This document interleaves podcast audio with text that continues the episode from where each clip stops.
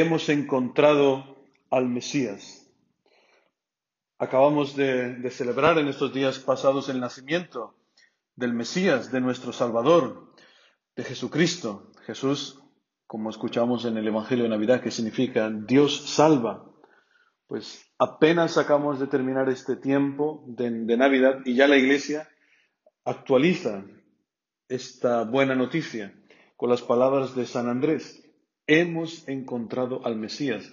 Yo me imagino con qué alegría, con qué fuerza transmitiría estas palabras a su hermano Simón. Si pensamos en que Israel estaba expectante, llevaba siglos esperando que se cumpliera esta profecía, que apareciera el Mesías, el Salvador, y poder anunciar esta palabra, no me imagino la alegría que experimentaba Andrés en ese momento. Es importante la figura hoy de, Andrés, así como también la figura del profeta Elí, del sacerdote Elí, porque el proyecto de salvación de Dios llega a nosotros a través de una o de varias personas concretas. Es lo que el Papa Benedicto llama un mediador, también podemos decir un testigo o varios mediadores, testigos. Este ayuda a reconocer la voz de Dios y a seguirla. En el caso de Samuel, este mediador es Elí, como escuchábamos en la primera lectura. Y dijo Elí a Samuel, ve a acostarte y si te llama de nuevo, si escuchas de nuevo esa voz en medio de la noche, di, habla Señor, que tu siervo escucha. En el caso de los discípulos de Jesús, la figura de la mediación fue Juan el Bautista. Decía el Evangelio al inicio que estaba Juan con dos de sus discípulos, uno de ellos era Andrés, y fijándose en Jesús que pasaba, dice, este es el Cordero de Dios. Nosotros en la misa añadimos, ¿no? Esta frase la repetimos cada día en la Santa Misa, este es el Cordero de Dios que quita el pecado del mundo. Y dice el Evangelio que entonces fueron, vivieron donde vivía y se quedaron con él aquel día. Dice San Agustín con respecto a, esta, a este Evangelio, que qué día tan feliz pasan y qué noche tan deliciosa. ¿Hay quien sea capaz de decirnos lo que oyeron de la boca del Señor? Eh, tuvo que haber sido algo impresionante, ¿no? Poder haber estado todo un día con Jesucristo, una cosa maravillosa, inimaginable. Y en el caso de Pedro, fue su propio hermano, este mediador. Dice el Evangelio que lo llevó a Jesús. Jesús se le quedó mirando y le dijo, tú eres Simón, el hijo de Juan. Pues tú te llamarás Cefas, que se traduce Pedro. Es importante, ¿no? Como vemos, esta, en todas estas llamadas aparece el mediador. También en nuestra vida aparece una persona concreta aparecen personas concretas que nos guían hasta Jesucristo. En el caso de mi familia, el mediador fue un tío, mi tío Pedro, que casi como San Andrés eh, avisó a su hermana, a mi madre, eh, a lo mejor no con estas palabras, he encontrado al Mesías, pero sí, oye, he encontrado un grupo que es estupendo, una comunidad dentro de la iglesia, es algo nuevo, algo moderno que te va a ayudar muchísimo donde yo me estoy encontrando con el Señor? Pues palabras más, palabras menos, pero hay una persona que aparece como mediadora. En mi caso fueron también mis padres que me eh, llevaron hasta la, hasta la iglesia. Y luego dentro de la iglesia eh, la figura de los catequistas, que tanto eh, me han ayudado en ese tiempo y que me siguen ayudando porque uno no es cristiano solo, aunque sea sacerdote, uno necesita siempre alguien a quien obedecer, alguien a quien escuchar, para, para salir de uno mismo. Como sacerdote veo que es importantísima la ayuda de mis catequistas, también de mis formadores dentro del seminario. O sea, siempre tener un mediador, alguien que te ayuda a escuchar la voz del Señor, porque a veces uno centrado en uno mismo corre el peligro de, de no escuchar bien. Pues bien, este encuentro con Jesucristo cambió la vida de Simón para siempre.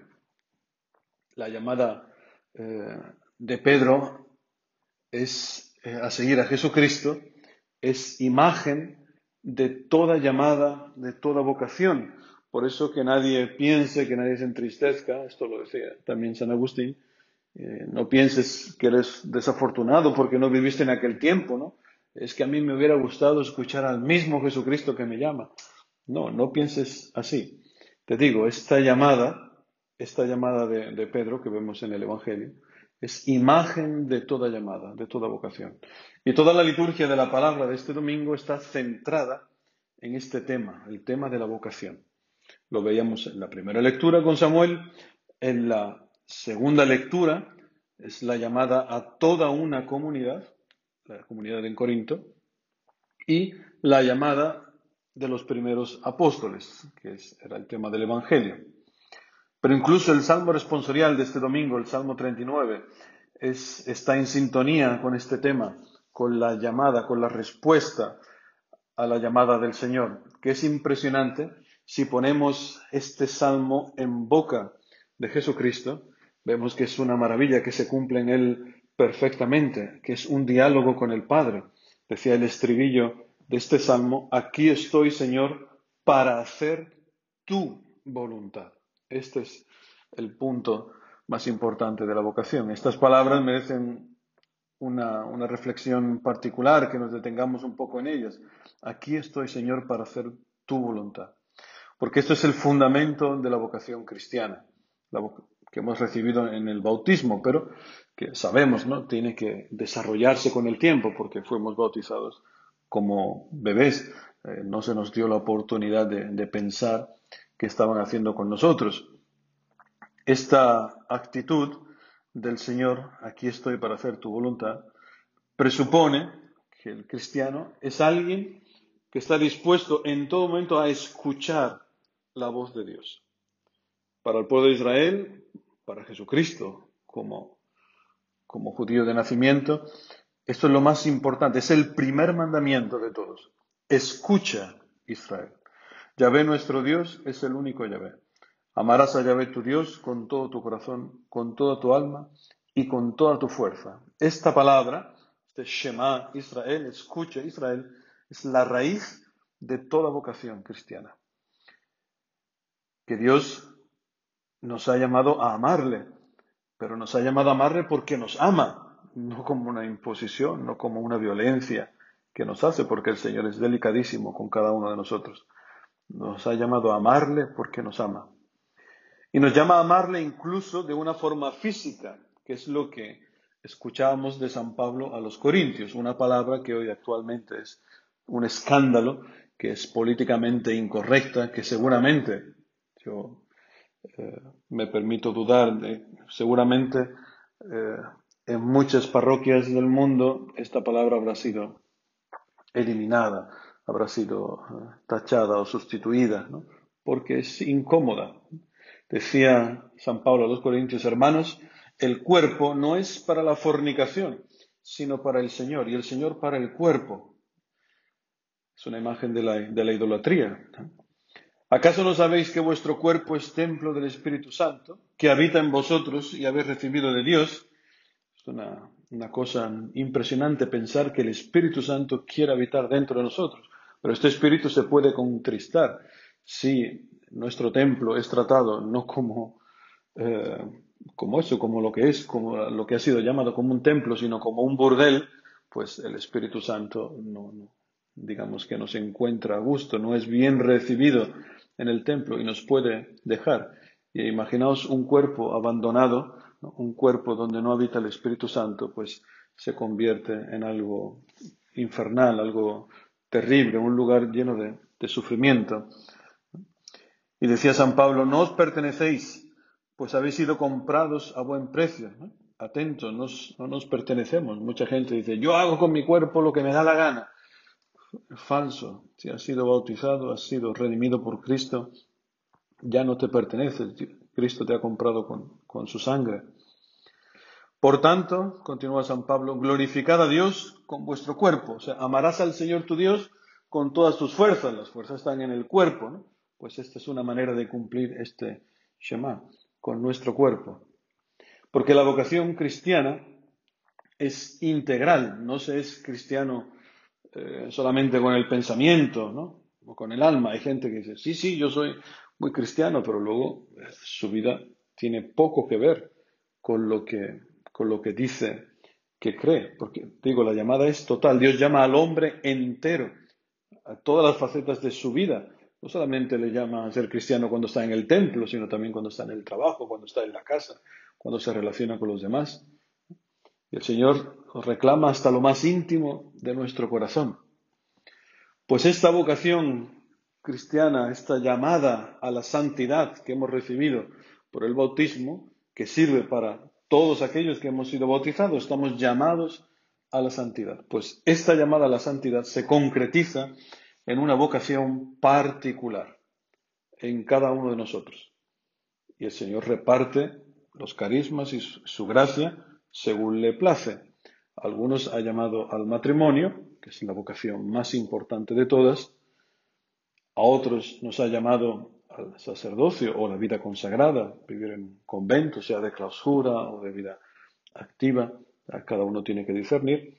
O la llamada a la castidad. En el camino conocemos esta figura del carisma eh, primitivo, estos hermanos eh, laicos, hombres como mujeres, que han ofrecido incluso su cuerpo, vivir en castidad, al servicio de la evangelización, anunciando el Evangelio allí donde el Señor eh, les mande, dispuestos a renunciar a la familia, renunciar también a la seguridad, que por qué no, te da la vida consagrada, ahí, por qué no decirlo, hermanos que se ofrecen totalmente, o hermanos que eh, viven en su, en su parroquia, que ayudan con la catequesis, ayudan eh, en diferentes facetas de la vida parroquial, donándose, porque estos hermanos eh, lo, lo, que tienen en común todas las vocaciones, que es amar a Dios por encima de todas las cosas y sobre todo no vivir para nosotros mismos. Esto es pienso, una de las cosas más importantes. Amar a Dios, pero también no vivir para nosotros mismos. Y toda vocación nos lleva, nos empuja a salir de nosotros y a dar la vida. Dar la vida a lo mejor en cosas pequeñas, insignificantes. ¿no? A lo mejor es una persona ¿eh?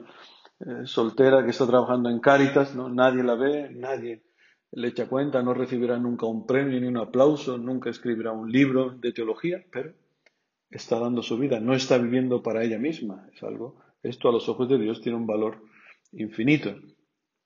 Pues bien, esta vocación particular debe ir precedida de un tiempo de discernimiento, tanto si es al matrimonio como a la vida consagrada, a la castidad. Es una, un tiempo de discernimiento. ¿Qué significa discernir? Significa abandonar la pregunta, ¿qué es lo que yo quiero? Porque esta pregunta eh, a veces dificulta escuchar al Señor. Si nos centramos en lo que yo quiero. Yo pensando en mi vida, pues, ¿qué es lo que yo quería? Pues yo quería estar casado, con una familia, ser familia en misión, andar con mi guitarra por el mundo ahí anunciando a Jesucristo, pero el Señor ha tenido que domesticarme, por así decirlo, ha tenido que ayudarme, eh, hacerme humilde en ese sentido, me permito decir, de, pasar, de dejar de preguntarme lo que, qué es lo que yo quiero para dejar paso a las preguntas de Samuel, a la palabra de Samuel. Habla, Señor, que tu siervo escucha. Señor, ¿qué quieres de mí? ¿Qué has pensado para mí? ¿De qué forma quieres hacerme feliz? Porque la vocación no es otra cosa que ser feliz. La forma que Dios ha pensado para ti y para mí, para ser felices en este mundo, para encontrarlo a Él, para dar nuestra vida. En mi caso, pensó que era el sacerdocio. Llegar a este, a este punto, llegar a decirle sí al Señor, como digo, lleva, conlleva un tiempo de discernimiento, largo a veces. Pero importante es que al final rendirnos ante el Señor y decirle, habla Señor, que tu siervo escucha, que así sea.